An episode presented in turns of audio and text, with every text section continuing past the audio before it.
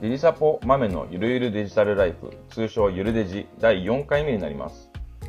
デジタル機器系の YouTuber であるデジサポカズキと豆がスマホやパソコンに関することをゆるーく喋るトーク番組です。それでは、えー第4回目、今週も、今回もよろしくお願いします。よろしくお願いします。お願いします。今回撮影日が、えー10月の下旬となってます。世の中的には時短営業、特に東京ですね、時短営業関東圏はうんうんあの、未だにやってるんですけど、まあ、各所、そこが制限付きではあるものの、まあ、時短営業自体も終了で、夜も営業できるようになりそうな空気を感じております。特に、まめさんの地域とかだとあんまり関係ないですかね、もう。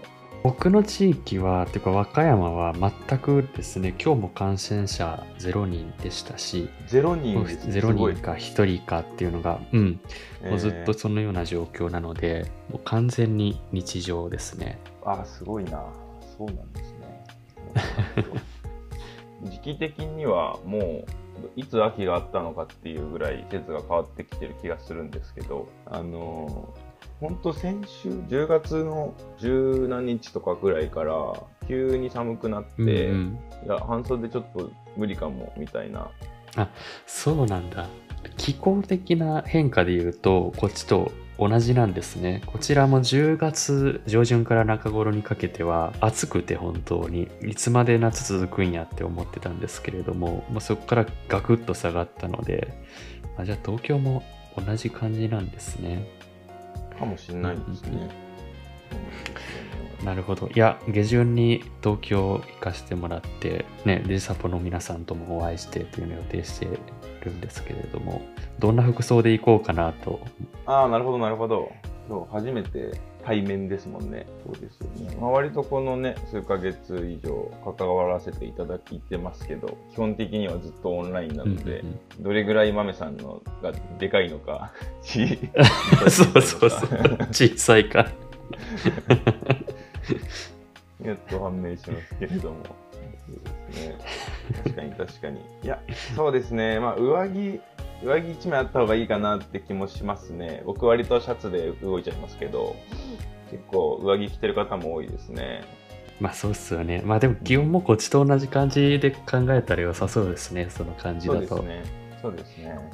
いや、めちゃくちゃ楽しみなので、いやー、僕も楽しみですはい、ね。楽しみにしてます。うわ今回なんですけれども、えー10月19日の、えー、Apple イベントのお話ができればと思っております。で今回、基本的には、えー MacBook Pro と AirPods と HomePod、この3点の発表がありましたので、まあ、そんな周辺についてお話できればと思っているんですけれども、えーまず一つ目ですね、MacBook Pro なんですが、いくつか大きい変更点がありました。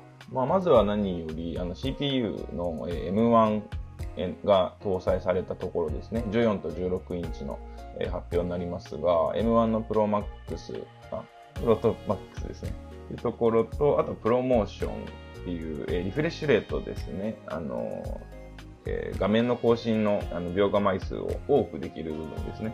っていうところと、あとディスプレイが、えー、リキッドレティナ XDR ディスプレイで iPad Pro 同様のディスプレイに変わったところと。いうところと、あとタッチバーが、えーなくなったというところ。あとは端子が、えー復活して SD や HDMI、マグセーフ、もともと Type-C だけになってましたけど、ここからあのまた戻って SD カードや HDMI も入ることが決まったというようなところですかね。まあ僕的に何より、まあ、M1 がこの16インチモデルに、まあ、14インチも含めてあの入ったってところで、既存の僕も僕も普段使ってますけど、あのインテルのあの MacBook Pro 16インチと比較すると、あのプロセッサーの性能が2倍だったりとか、まあ、グラフィックの性能も2.5倍の、えーものになっていて、まあ、MAX の場合は4倍まであの達するというところ。で、これまた、かつ14インチと13インチ、あの、今回の14インチと過去の13インチ比較してみると、プロセッサーの性能3.7倍以上違うみたいなところがあったりして、これは結構如実に触るとわかるんじゃないかなっていう気がしてます。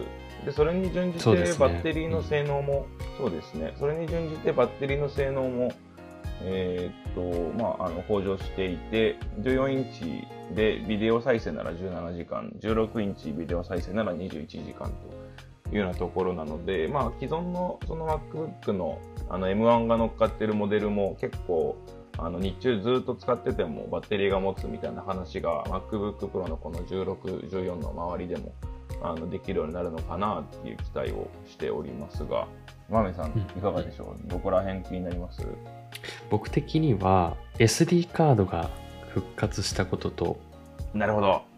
あとタッチ、タッチバーがなくなったことと、うんうん。この2点が非常にポイントが高いですね。なるほど。わかりますよ。うん SD カード、地味に。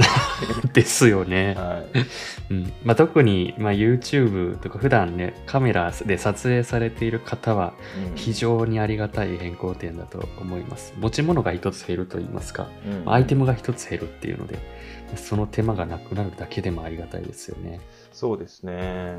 タッチバーに関しても、まあ、昔から結構言われてましたけど、その、普通に物理ボタンの方が便利なんだけど、みたいな人も結構いたし、そうそうそう。で僕、すごい、うん、使ってて、まあ、僕もタッチバーいらないのでは払ったんですけど、その普段だと外部キーボードを使ってて、で、外に行くときだけ MacBook のキーボードを触るんですけど、そうするとその外部キーボードにはもちろんタッチバーはないし、普段物理キーボードとして触ってるのに、いざ外に出るとタッチバーを使わなきゃいけないみたいなのが、なんともこいづらいゆえんでもあるなと思って、そういったところでもまあ、うんうんうん普通の物理キーボードに戻ってくれたのは嬉しいなというところなんですが、僕的にはもうバッテリーですね。バッテリーがめちゃくちゃ持つのが、うん。うんあの、達成できるなら欲しいっていうところですね。まあねうんうんまああるかな結構、持ち歩きますもんね。ノートブックですもんね。うんうん。持ち歩きますし、結構プロ、バッテリーの容量もあの多いし、かなり電池を食うので、すぐ電池なくなっちゃうなっていうのが、うんうんうん。まあ、昔から思うところで、そこが改善ちゃんとされてるなら欲しいなと思ったりはしますね。なんか僕は結構、そのノートブックも僕も今 MacBook Pro 持っといてなんなんですけれどうん、も、うん。今基本メインの作業は iMac、M1 の iMac でしていて、うんうん。で、まあ、これが自分の部屋にあるんですね。うん。で、だからノートブック、まあ、この MacBook Pro はリビングに持って行って、まあ、気分転換にリビングで作業するみたいな時に使ってるんですけれども、あとは外に出歩いて使うとかでやってるんですけど、やっぱり結構、まあ、重いというか大きいので、なんか僕の使い方としては iMac と MacBook Air うんのセットがなんか一番合ってるんかなっていうのは思ったりしてて、うん、だから iMac を持ってて MacBook Pro を持ってる方ってどんな運用をされてるのかっていうのがすごく気になるポイントではあったりするんですよね。ああ、確かに確かに。僕はもう自宅でも外でも基本 MacBook Pro 1台でやってますね。うんうん、うん。まあもちろん家だとあの大きい画面つなげてはいるんですけど、確かに結構いますよね。iMac と MacBook Pro 使いの方も。割ともう iMac にかなりそのハイエンドなその性能のうんチップを載せていて、MacBook Pro は補完的に使っているみたいな方が多いかもしれないですね。特にテレワークの作そうそうそうそう。うんうんうん確かにそうすると、外はエアーでもいいのではっていう感じになりますね。そうそうそうそう。うん僕も以前うんうん MacBook Pro 1本運用だったので、うん確かに1本だとプロが一番ね、特に今回のようなバッテリーも飲みますし、性能も上がったようなものが対応の機種だとうん思いますね。ちなみにか買われます？迷うとこですね。僕、あの、去年結構フルフルのスペックでプロ買っちゃったんですよね。なるほど。うん、なので、本当にバッテリーのために買い替えるかっていうとこぐらいうんうんうん。になるんですけどまあそうですね。確かにうん確かに。そうなんですよね。まあ、ちょっと様子見てもいいかなと気はしつつ、うんうん。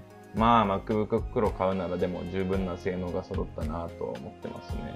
うんまあ、今持っていない方は間違いなく買いですね。今回の MacBook Pro は。うん、そうですね。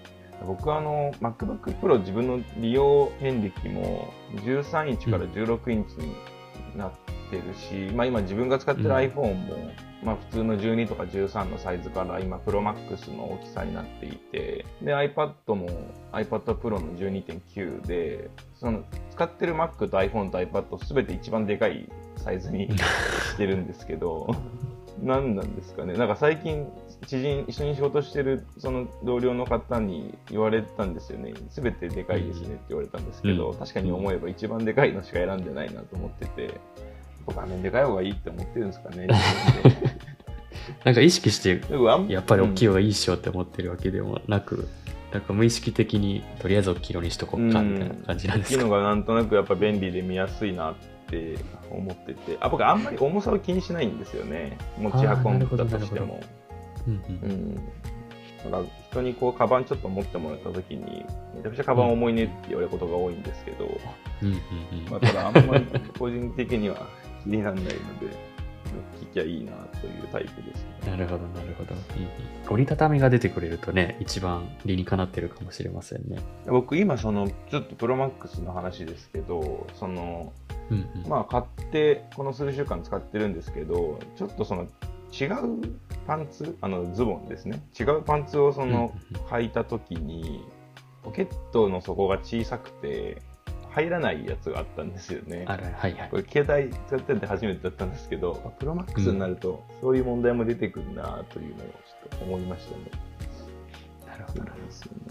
でここから AirPods のお話なんですけれども、はい。AirPods に関しては空間オーディオ 3D のサウンド体験ができる映画やテレビ番組対応しているものに関しては 3D で音が聞こえるという機能が、まあ、AirPods Pro はもともとついてますけれどもそこが AirPods 自体も対応したというところとあとはバッテリーが延長されケースもちゃんと使いながらであれば最大30時間まで持つというようなところと、価格が AirPods のワイヤレス充電ができるタイプとの比較だと1、2000円ぐらい値下げされたというような部分と、あとは既存の AirPods Pro も、えー追加ですけれども、マグセーフ対応して、カチャッと充電が磁石でできるようになったというようなところですかね。うんうん、そうですね。ここら辺、マメさんどうでしょう？なんか、今ご自身 AirPods Pro 使われてます？僕は AirPods Pro メインで使っていますね。うんまあ、今回の、うん、AirPods、まあ、3といいますか、新型 AirPods は、まあ、かなり順当な進化を遂げたなとは思いますね。ただなんか皆さんの声を聞いてると、AirPods Pro ともう数千円の差しかないので、だったら AirPods Pro でいいじゃんっていう声が結構あの動画のコメント欄では見受けられましたね。まあ、確かに。確かにと思うんですけど、まあこの耳栓型、まあ、僕もなんですけど耳栓型をずっとつけてるのってやっぱり抵抗があるというか、まあ、疲れるのは疲れるので、うん。まあ、そういった方には、まあ、AirPods がいいのかなと思いますね。なるほど。今回価格2万。価格は2万3800円税込2み万3800円。なるほど。確かに、そこに数千円乗せれば AirPods Pro じゃんっていう話ですもんね。あ、でもそこ、まあ3万ぐらいか、AirPods Pro。まあねちょっと頑張ればって感じですけどねうんうんうんまあ迷うところですね、確かにでも。うんうん。まあノイキャンがあるからねっていうのでうん確かに確かに、僕もまあ AirPods Pro 使ってるんで、まあちょっと AirPods Pro と同じような空間オーディオとかにね、あの、機能うんうん。追加がされたってところを見るぐらいしかあんまりないんですけど、まあ地味にいいなと思うのは、 MagSafe 対応ですかね。僕、あの、うんうん。今回、ま iPhone のその Pro Max に変えて、初めて MagSafe のケーブルも買ったんですけど、うん。まあ、やっぱり磁石でカチッとつくタイプのワイヤレス充電はしやすいし、あの、充電中ももちろんあの手に取って使えるので、すごくいいなとうん。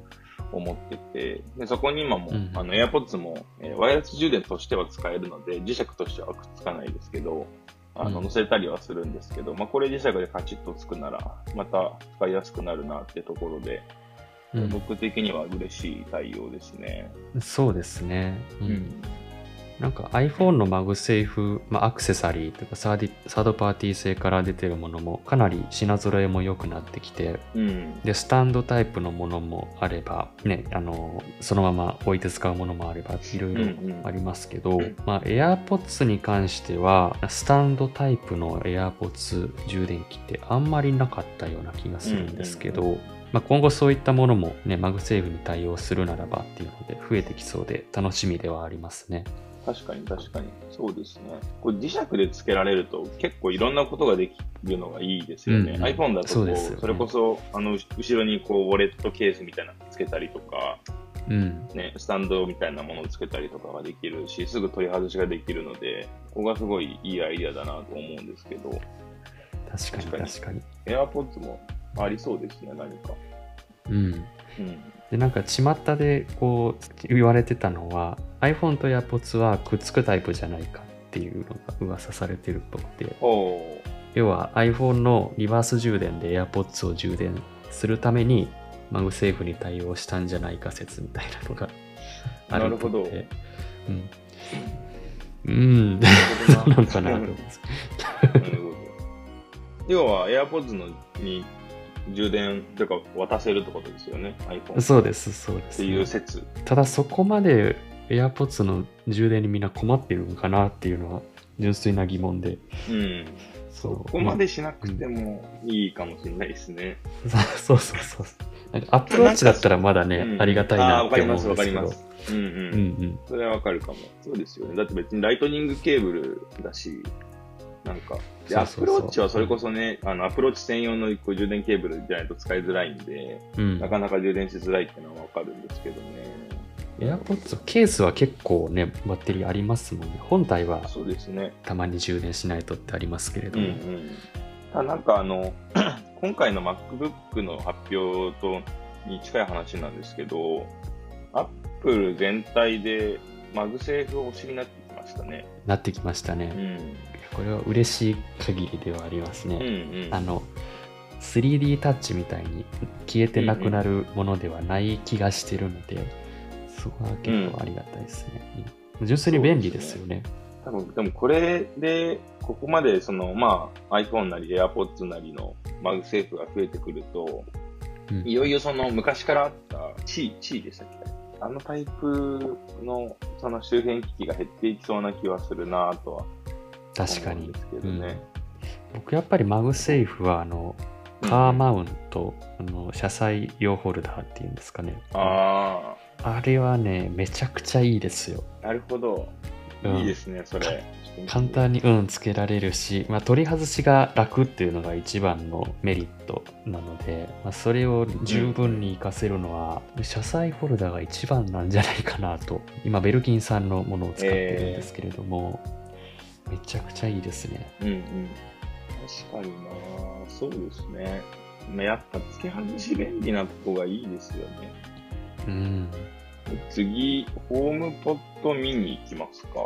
ホームポットミニに関しては、まあ、カラーバリエーションが増えたというところに尽きるんですけれども、うんうんマメさん持ってます？僕持ってないんですけど、僕は持ってます。ホワイトおう2台持ってます。どん、どんな感じで使ってます？まあ、2台を、まあ、ステレオにしていつものデスクに置いて、まあ、メインは音楽を聴くので使っているんですけれども。結構ね音はいいですよ。やっぱり。あの発売された頃も皆さんにも言われてましたけれども、うん。うん音もいいですし、まあ、値段も1万円を切る値段だったはずなので、まあ、だいぶコスパもいいし見た目もいいしもう一家に1台ぐらいのノリで買っちゃってもいいぐらい素晴らしいデバイスだと思いますね。えー普段使ってて、その、例えば iPhone で使うとか、Mac で使うって切り替えだったりとか、なんかそうんの Apple 製品ならではの使いやすさみたいなところってあります？他のスピーカーと比べてそうです。ね。うん、ホームポットミニの場合は iPhone を、まあ、近づけるだけで iPhone で聴いてた音楽を引き継ぐことができますので、うん。まあ、それが結構便利ですね、うんうんあるいはその逆でホームポットで聴いてる時に iPhone を近づければその聴いてる音楽を iPhone に移して聴けるっていうのは不思議な感覚になりますね。うんうん。なんかソノスのスピーカーってなんか似たような考え方で、ソノスのスピーカー同士なら別の部屋に移動しても音楽を引き継げますとかあるんですけど確かあれはボタンを押したり何かしらアクションをしないといけないんですけどホームポットの場合はもうかざすだけでいけちゃうので、まあ、そこは感覚として気持ちのいいものはありますね。ああ、そこいいですね。そこですよね。ああ、ちょっと欲しくなってきたな。いいですよ。これバッテリー持つとかもありますし。これは有線接続のみですね。あー有線というかねコンセント、うん、外に持っていくとかはあんまり。はできない。なるほど。えー、ちょっと音聞いてみよ ちょうど空張りもね、出るので、う。うん、かわいいですね、色。やっぱり黄色がいいんですか？黄色がいマメさんのいですアイコンとか。うん、そうそうそう。ツイッターのアイコンとか黄色ですけど。なんか黄色をテイストにしてる、まあ、YouTuber さんかな、結構多いですよね。あの直島さんご存知です？直島 TV、直島さんとか、とか、あと、陽太さんっていう方もいらっしゃるんですけど、まあ、どちらも黄色がその方のカラーみたいになっちゃってて、なんでなんでしょうね。ね、黄色なんだ。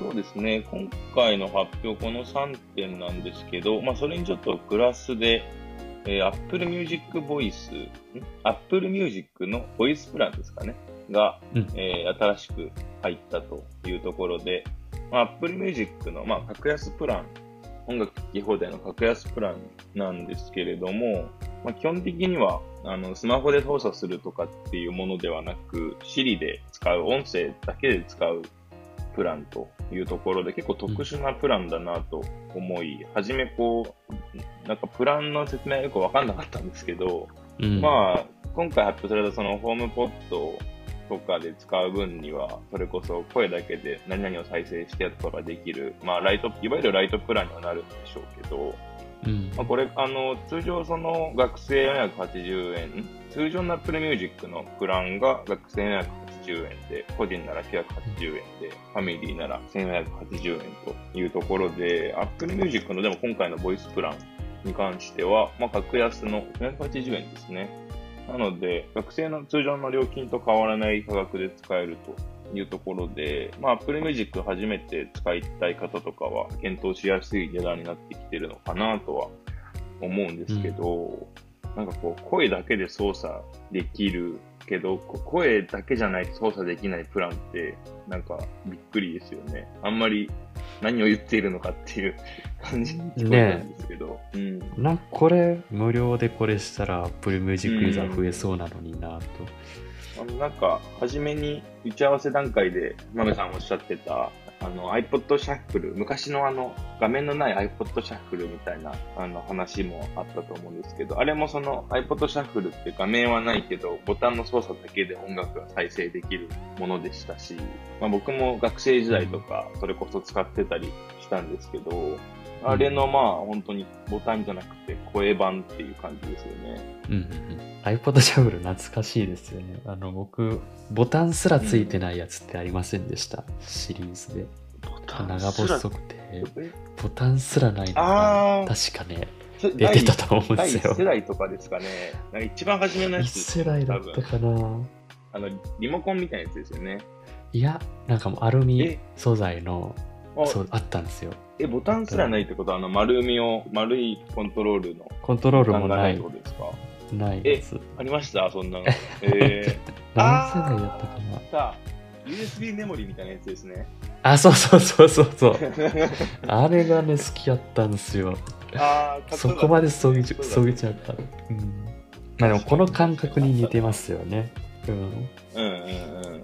いやー、すごいよなこれとかも本当にできるよなと思って。ただ、声、声、声で操作って意外と疲れますよね、多分。いろんなものを。ねシーンに限られますよね。家で使うとか、車の中で使うとか。うんうん。聞き取れなかった場合とか、腹立たしいですよね。そうそう難しいアそうーティストそう。名とかだった場合とかに。英語とかね、無理っぽいですね。うん洋楽のタイトルを流してとかも。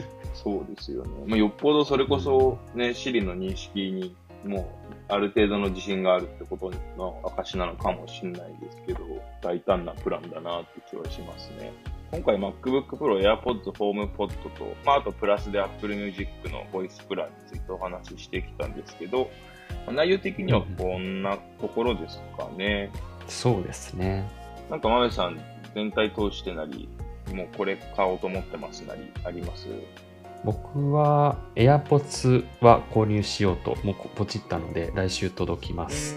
で、東京遊びに行くときも、それをつけていきます。 MagSafe させてください、 MagSafe。MagSafe。はい。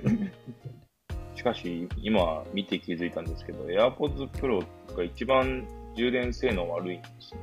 充電性能というか、持続時間が悪いんですね。そう。まあ、今回のか、うん、今回の改修で AirPods が6時間持つのに対して、プロは4.5時間しか持たないという、うん、ちょっと持ってほしいんですよね。そうですよね。もう気持ち。結構仕事でミーティングが続いたりすると、ああ、なるほど。割ともう充電切れで、はいはい片耳だけ充電しながら、もう片耳 でやるとかなるほど、なるほど。工夫が それになったりしてて、もうちょっと長いといいんですけどね。うんうんうん。今回はそんなとこですかね。そうですね。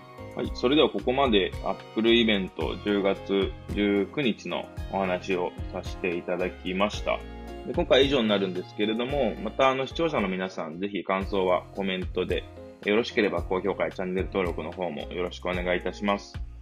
それでは、次のゆるデジで。